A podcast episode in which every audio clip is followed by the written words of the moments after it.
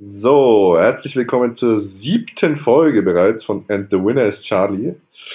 Unser epischer Jahrhundertkampf hier ums Sportlerraten. Aktuell steht 6 zu 5 immer noch. Letzte Woche war eine kleine Nullnummer unserer Brüder. ähm, Brüder waren die Nullnummer, das kann man die, die, die, zwei, die zwei Nullen hier. Ähm, ja. Nee. Äh, ich stelle mal kurz das Format vor. Tim, das bin ich, und Peter, das war der, der hier gerade schon so herzhaft gelacht hat. Hi. Wir stellen gleich jeweils kurz die Biografie eines Sportlers vor. Dieser Sportler ist, egal ob männlich, weiblich oder divers, heißt bei uns immer Charlie, damit er anonym bleibt. Nach der Hälfte der Zeit hat der Ratende dann die Chance, einen ersten Tipp abzugeben. Am Ende darf er noch drei Fragen stellen und muss dann ein zweites Mal raten. So viel dazu. Ähm, Peter, wer fängt denn heute an? Ähm, zwar der, der die Frage beantworten kann von mir. Oder? Machen wir es mal ja. so. Also ich frage und wenn du sie äh, richtig redest, dann kannst du entscheiden, wer anfängt. Genau so wer ist, ist ähm, der aktuelle Rekordweltmeister im Handball? Norwegen. Nein, ist Frankreich mit sechs Titeln. Ich hatte neulich auch so eine ähnliche Frage, ne? wer der amtierende Weltmeister ist, oder? Ja, und weißt du es noch? Norwegen. Nein, Dänemark, Mann. Sehr gut. Knapp, knapp daneben. Ihr seht, sind auch wir Sportler-Brains nicht unfehlbar. Das sollte euch Hoffnung machen. Ja. Na gut, dann würde ich sagen, äh, entscheide ich, wer anfängt und äh, ich würde heute anfangen. Okay, dann legen wir los. Jo, dann starten wir heute gleich mal richtig rein in die Runde.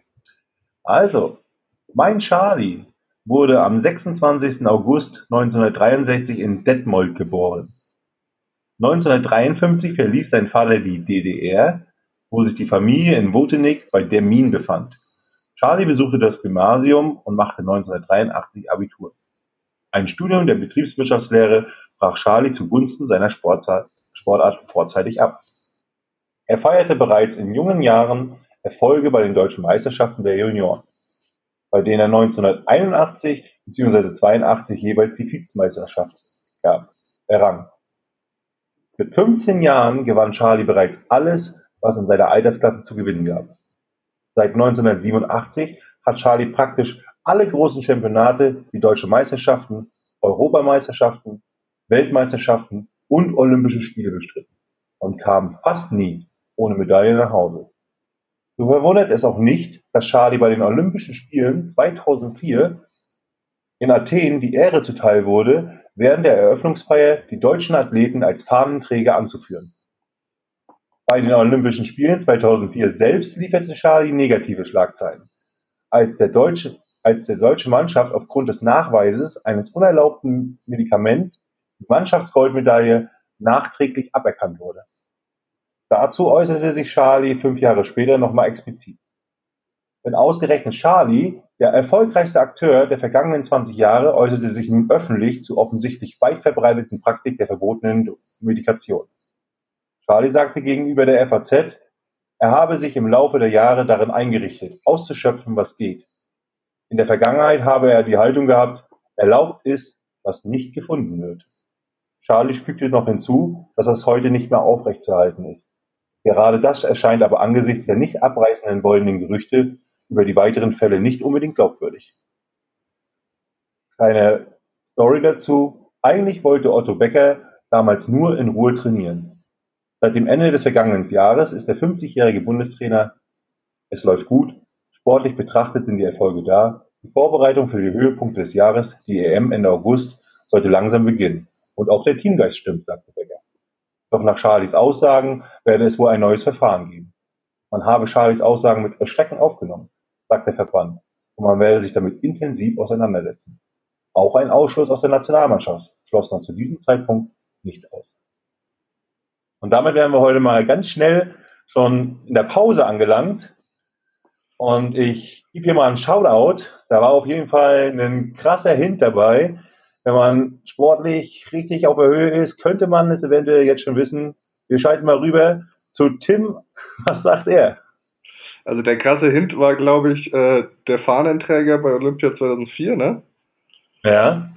Ähm, Und einen zweiten Hinweis habe ich noch erkannt, der mich auch in Richtung der Sportart führt. Otto Becker ist, ähm, verbinde ich mit dem Reitsport. Und wenn ich jetzt nicht komplett im Dunkeln tappe, ist das, oh, wie hieß, das war glaube ich eine Frau. War das Meredith Michaels Bärbaum? Hieß sie so? Das ist leider falsch. Okay. Damit geht dieser Tipp nicht an dich, oder beziehungsweise dieser, äh, ja, die zwei Punkte werden dir jetzt hier nicht gegönnt und ich würde einfach mal weitermachen. Ähm, ja. Vielleicht mal noch ein kleines bisschen ähm, unsere Metapher des Topfschlagens. Das war ultra heiß. Ultra, ultra heiß. ja, ich, ich war mir auch. machen wir weiter. ja, machen wir, machen wir weiter. Machen wir weiter. Die Geschichte schrieb sich in Summe doch dann ganz anders. Wie bereits erwähnt, begann ab 1985 die erfolgreiche Zeit von Charlie. Er feierte seine ersten größeren Erfolge, vor allen Dingen mit dem Mannschafts-Olympiasieg bei den Olympischen Spielen 88 in Seoul um den Gewinn der deutschen Meisterschaft. Nach einem Wechsel häuften sich die Erfolge, deren größter Gewinn die olympische Einzelgoldmedaille 1992 in Barcelona war.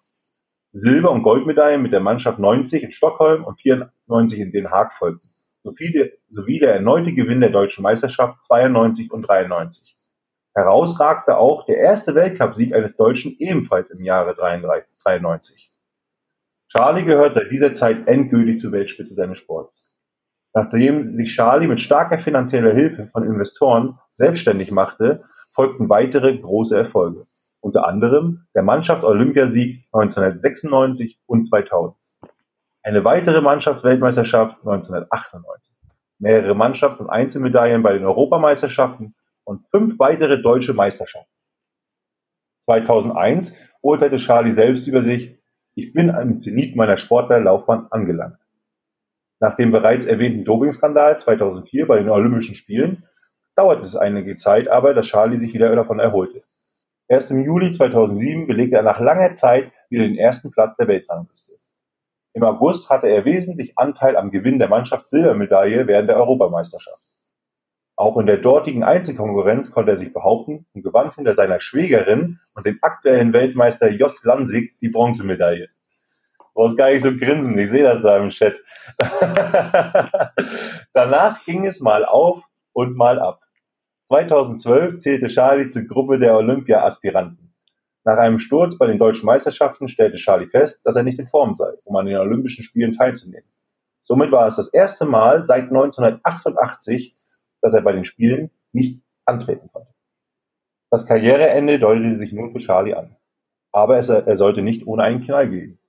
Nach dem dramatischen Mannschaftsfinale stand Charlie in der Mixzone und strich sich durchs graue Haar. Ich wollte natürlich nochmal zeigen, dass ich zum Team dazugehöre, sagte der 52-Jährige. Dann wurde er plötzlich wehmütig. Es gab wenige Tage in meiner Karriere, die emotionaler waren als diese. Er machte eine kleine Pause. Vor allen Dingen, weil es nicht mehr viele solche Tage geben wird, wenn überhaupt. Charles Rücktritt wäre für den deutschen Sport mehr als nur ein herber Verlust. Es wäre das Ende einer Ära. Nur Charlie legte als einziger nämlich einen fehlerfreien Lauf hin. Das bedeutete für das deutsche Team die erste olympische Medaille seit zwölf Jahren, da er 2004 wegen Dopings aberkannt wurde. Nur die, nun die späte Genugtuung in Brasilien. Der 52-Jährige ließ sich nicht anmerken, ließ sich nichts anmerken. Mit viel Humor berichtete er von seiner Gefühlslage. Diese letzte Runde gucke ich mir auch noch in zehn Jahren nochmal an, wenn ich mal nicht so gut drauf bin. Der 41-jährige Christian Allmann zollte seinem Teamkollegen Respekt. Das war vom Allerfeinsten, was Charlie gemacht hat. Da kann sich die junge Garde noch eine Scheibe von abschneiden. Tatsächlich legte Charlie im Finale eine echte Traumrunde hin. Und damit wären wir am Ende. Und an dem dreckigen Grinsen von Tim, der mir hier live im Videochat gegenüber ist, habe ich das grobe Gefühl, dass er hier lösen wird. Ähm, ja, ich habe ja noch drei Fragen, die ich jetzt noch nutzen kann. Ja. Ähm, ich nehme an, Charlie ist männlich. Ja, das ist richtig. Ja. Ähm, ich nehme an, der Nachname, der Teil des Nachnamens, den ich vorhin schon hatte, ist auch identisch. Ja. Ja. Ähm, Charlies Vorname beginnt mit einem L. Ja, ja ich glaube, es ist Ludger Bärbaum. That's absolutely right. Herzlichen Glückwunsch, Tim. Oh, das wäre so eine große Chance auf zwei Punkte gewesen, aber mir ist der, der Vorname vorhin nicht richtig eingefallen. Ja, aber das Oh. ist doch, dass du ihn gewusst hast, also nicht schlecht. Also, ja, das, das war gut. Also, ich habe den vorhin vorgelesen, weil wir hier draußen gesessen haben, schön gegrillt. Äh, da hat es keiner ge geraten. Also, na, Respekt, nicht schlecht. Ja, da bin ich fit. Ähm, Aber auch großer Typ, kleine Anekdote übrigens, ähm, noch dazu. Eigentlich ist er eine Wahnsinnskarriere und es hätte aber ganz anders kommen können. Denn als Charlie nämlich, oder Herr Ludger Baerbaum, in dem Fall acht Jahre alt war, schenkten ihm seine Eltern, obwohl er selber an Pferden überhaupt gar nicht äh, irgendwie interessiert war, ein Pony, ein Highland-Pony. Das biss Ludger Baerbaum dann so schwer in den Arm, dass er sich extrem verletzte, weil ich gar keinen Bock mehr am Pferd und Reitsport hatte. ah, krass. Ja. Danach, ist er, danach ist er der erfolgreichste Pferdesportler Deutschlands geworden. Ne? ja. ja, das ist halt krass, weil das halt einfach eine Sportart ist, die du halt ewig lang machen kannst, ne? Ja. Ja. Aber das mit dem Doping wusste ich zum Beispiel nicht. Das, äh, Ja, mir dann Ja, Da war ich bei dem Doping-Hinweis im ersten Teil, da war ich dann ein bisschen baff, weil ich hatte irgendwie 2004 Olympia kein Doping bei, bei Sportlern, also im Kopf, aber es war natürlich nicht der Sportler, der gedopt war, sondern das Tier. Genau. Die Ja. Tiere hießen ja Classic Touch, Champion de Lue, Chiara, Goldfieber, Priamos oder Sinedin. ja, so geile Namen. ja, der war ganz cool. Respekt, Timmy. Damit steht 6-6, wa? Zwischenstand. Jetzt, äh, oh Mann, ey, jetzt stehe ich ja fast ein bisschen auf, unter Druck, um hier wieder die normale Ordnung der Nahrungskette herzustellen. ja, ich leg mal los, ne? Also, Leg mal los. Charlie war eins meiner Kindheitsidole. Ich erinnere mich noch, dass ich als Grundschüler oft Bilder von ihm malte. Da du ja weißt, wie alt ich bin, kannst du daraus schließen, dass Charlie seine Hochzeit Ende der 90er bzw. Anfang der sogenannten Nullerjahre hatte. So verwundert es nicht, dass Charlie 1999 in Athen seine Bestleistung aufstellte. Dies war gleichzeitig ein Weltrekord, den Charlie bis ins Jahr 2005 hielt. Charlie begann bereits früh mit der Leichtathletik. Nebenbei war Charlie auch im American Football aktiv. Während seiner Schulzeit merkte er jedoch irgendwann, dass er in der Leichtathletik mehr Erfolg haben würde. Mit 21 nahm Charlie das erste Mal an einer Weltmeisterschaft teil, schied jedoch bereits im Viertelfinale aus. Auch für Olympia in Atlanta qualifizierte sich Charlie nicht. Das war eine große Enttäuschung für ihn und Ansporn zugleich. 97 folgte der Durchbruch und der erste WM-Titel. 99 und 2001 verteidigte er diesen Titel und schaffte 99 auch das Double über 100 und 200 Meter. Sein wichtigster Sieg sollte aber noch folgen. 2000 bei Olympia holte er sich seinen ersten Olympiasieg über 100 Meter. 2002 entriss ihm sein Landsmann Tim Montgomery den Weltrekord. Charlie musste dabei verletzt auf der Tribüne zusehen, wie ihm Montgomery um eine Hundertstel Sekunde unterbot. Doch weil dieser wenig später des Dopings überführt wurde, bekam Charlie seinen Rekord zurück. Erst 2005 gelang dem Jamaikaner Asafa Paul ein neuer Weltrekord mit 9,77 Sekunden. So, einen Tipp gebe ich dir noch. Man darf Charlie nicht verwechseln mit dem gleichnamigen UFC-Kämpfer namens Charlie. Wie, wie nah bist du denn dran?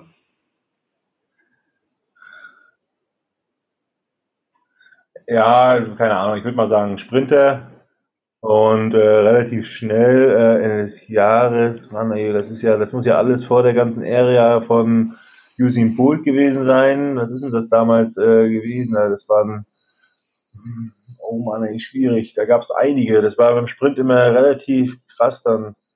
Amerikaner, Kanadier und Jamaikaner, 100 und 200 Meter, äh, könnten jetzt männlich sein, könnten natürlich aber auch weiblich noch sein. Die darf ich, darf ich jetzt auch nicht vergessen.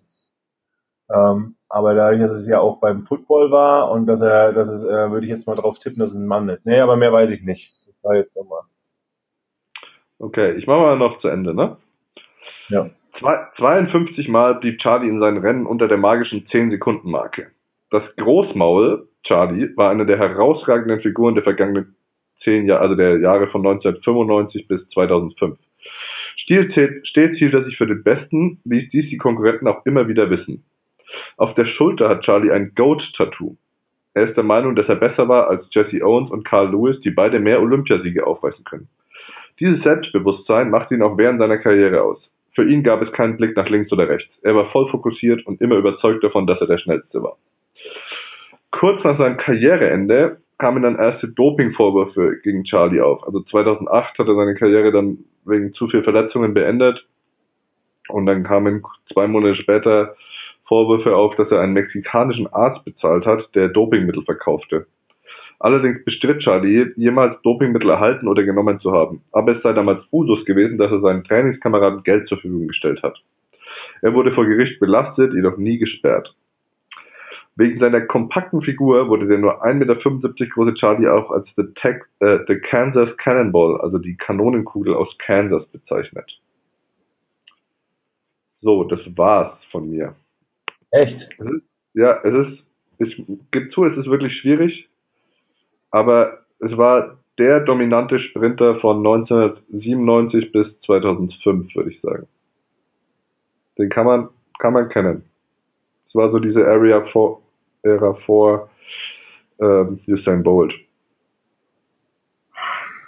Ich habe, ich ganz ehrlich, ich, ich weiß es nicht. Ich habe einen Namen im Kopf und es ist nur geraten. Ich kann ja noch, ich kann ja noch äh, Dings machen. Also ich will mal sagen, also ich, nee, ich habe zwei Namen. Mann, verdammt, Alter, passt das in die Zeit rein?